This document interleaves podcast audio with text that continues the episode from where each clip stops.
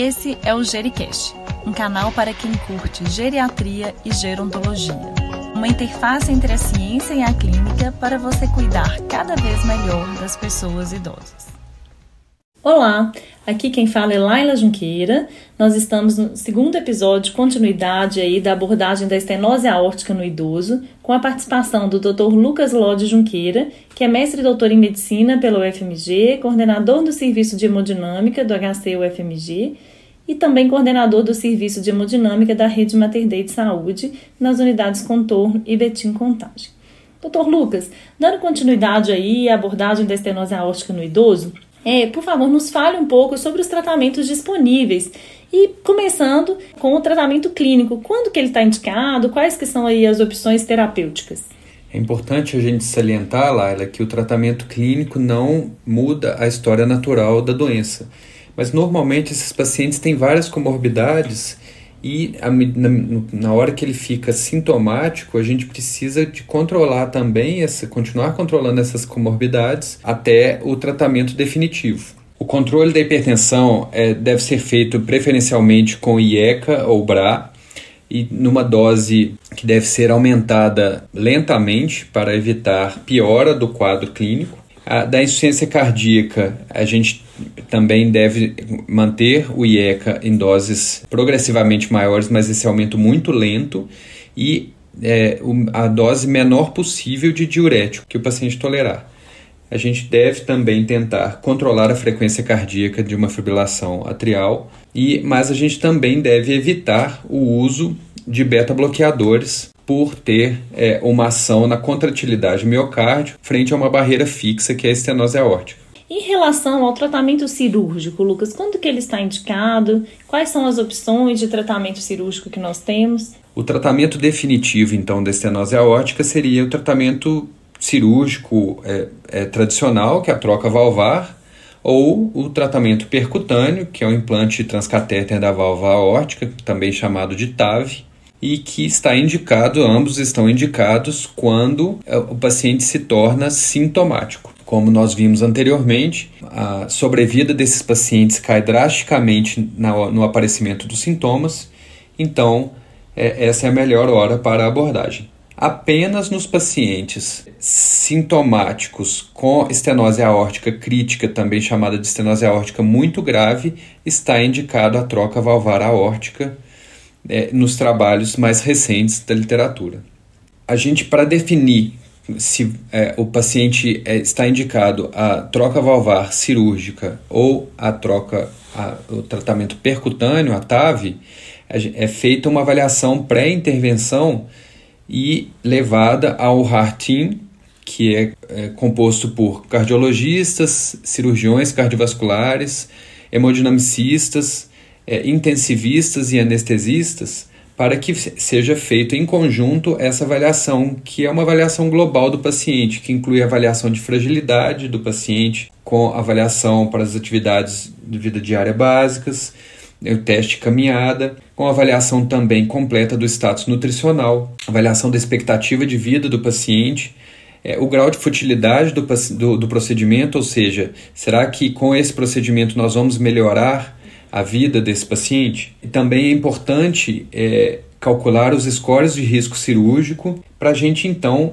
esse estudo, fa fazer uma avaliação do risco global é, e definir então com base nesses critérios de, de risco e é, na idade do paciente, definir se ele é um bom candidato para o tratamento percutâneo ou um tratamento cirúrgico. Normalmente, hoje em dia, as evidências são de que o que mais importa é a idade do paciente.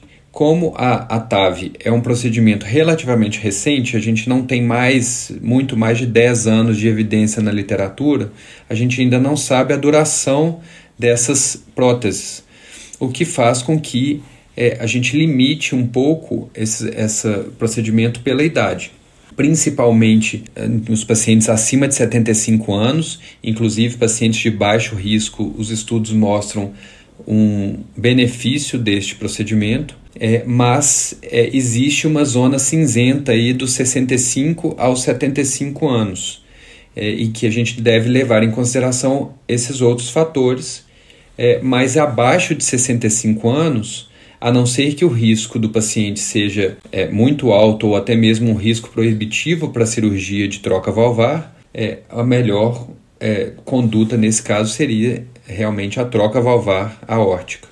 Em relação assim aos resultados, né, a gente sabe que, que a TAV permitiu aí que muitos idosos que antes não eram contemplados aí com a intervenção cirúrgica que pudessem então é, beneficiar desse tratamento que, como você falou, muda aí a história natural da doença, né, diminui aí é, o risco de mortalidade no, em um ano.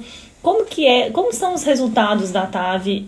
Você já tem assim dados contundentes em relação a isso nos muito idosos? Os estudos de TAV começaram há, há cerca de um pouco mais de 10 anos, é, primeiro com pacientes de risco cirúrgico proibitivo, depois vieram os estudos com os alto risco de alto risco cirúrgico, depois risco cirúrgico intermediário e mais recentemente é, não só com o, o aumento, a melhora da técnica cirúrgica, mas também a melhora das próteses, é, nos é, possibilitou atualmente ver estudos mostrando um benefício da troca valvar transcatéter, ou do, da TAV, é, mesmo em pacientes de baixo risco. E é, há estudos sim com octogenários e nonagenários, mostrando é, também o benefício. É óbvio que nesses grupos a amostra é menor, mas a gente vê sim um grande benefício na realização do procedimento percutâneo. Mas para aqueles pacientes que se recusam ao tratamento, tanto percutâneo quanto cirúrgico, ou têm uma expectativa de vida muito baixa, é, a gente tem essa opção do tratamento clínico, que não muda a história natural, como a gente já conversou, mas é importante tratar os sintomas para a melhora da qualidade de vida. É, esse foco em cuidado paliativo, né, é muito importante. E mais uma vez aí a gente vai ter a participação da equipe multiprofissional, né? Possivelmente nós vamos precisar aí de um, um grande apoio, né, da equipe da cardiologia, além da geriatria, é, instituindo aí as decisões, em fim de vida com o familiar e com seus familiares, e com o paciente e com seus familiares, né? Além disso, né, muitas vezes a gente vai ter também o suporte de algumas outras áreas, como da fisioterapia, da enfermagem, da nutrição e da psicologia também. Né? Realmente é um campo que, uma área que está crescendo muito, né, Lucas? Assim, a abordagem, é, uso de próteses e órteses aí tem, tem aumentado muito. E com isso a gente tem possibilitado que muitas pessoas tenham maior qualidade de vida e uma sobrevida mais é, efetiva, com mais qualidade mesmo, que é o nosso objetivo. É, Lucas, nós te agradecemos muito pela participação no nosso podcast e deixamos aí aberto para que você possa falar, é, dar o seu último recado para os nossos ouvintes. Eu que agradeço, Laila, pelo convite. Estou aí à disposição também. É, realmente é um tema muito importante que tem trazido uma, a TAV ela trouxe é, aos pacientes idosos um, um, tratamento que há pouco tempo não muitos pacientes é, não eram operados por realmente ser de alto risco ou de um risco cirúrgico proibitivo e que trouxe uma esperança aí no tratamento e hoje em dia isso é, é inclusive aprovado já pela ANS e é feito é, já como padrão nesses pacientes mais idosos. Muito obrigada, então. Até a próxima, pessoal. Se você gostou do nosso Jericast, compartilhe, é, comente aí nas redes e siga-nos aí na sua plataforma de escolha. Grande abraço. Um abraço. E então, gostou desse podcast? Deixe seus comentários e sugestões. E lembre-se de compartilhar com aqueles de quem você gosta. Obrigada e até o próximo episódio.